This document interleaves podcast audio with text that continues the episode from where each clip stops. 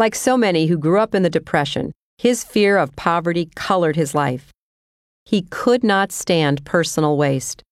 If one of my brothers or I forgot to screw the cap back on the toothpaste tube, my father threw it out the bathroom window. We would have to go outside, even in the snow, to search for it in the evergreen bushes in front of the house. That was his way of reminding us not to waste anything. And to this day, I put uneaten olives back in the jar, wrap up the tiniest pieces of cheese, and feel guilty when I throw anything away.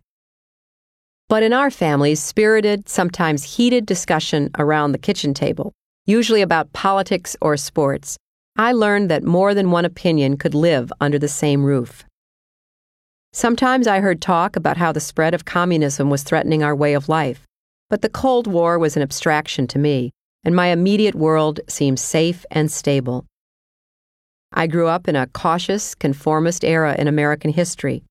I had enough adolescent vanity that I sometimes refused to wear the thick glasses I had needed since I was nine to correct my terrible eyesight. My friend, starting in sixth grade, Betsy Johnson, led me around town like a seeing eye dog. I was considered a tomboy all through elementary school. My fifth grade class had the school's most incorrigible boys, and when Mrs. Kraus left the room, she would ask me or one of the other girls to be in charge.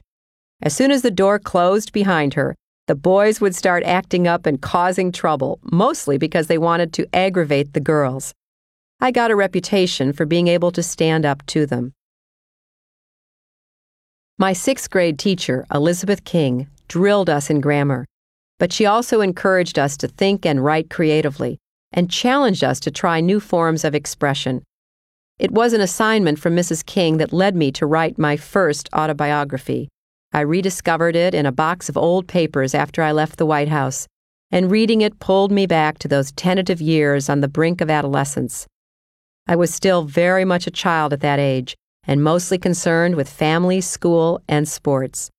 But grade school was ending, and it was time to enter a more complicated world than the one I had known.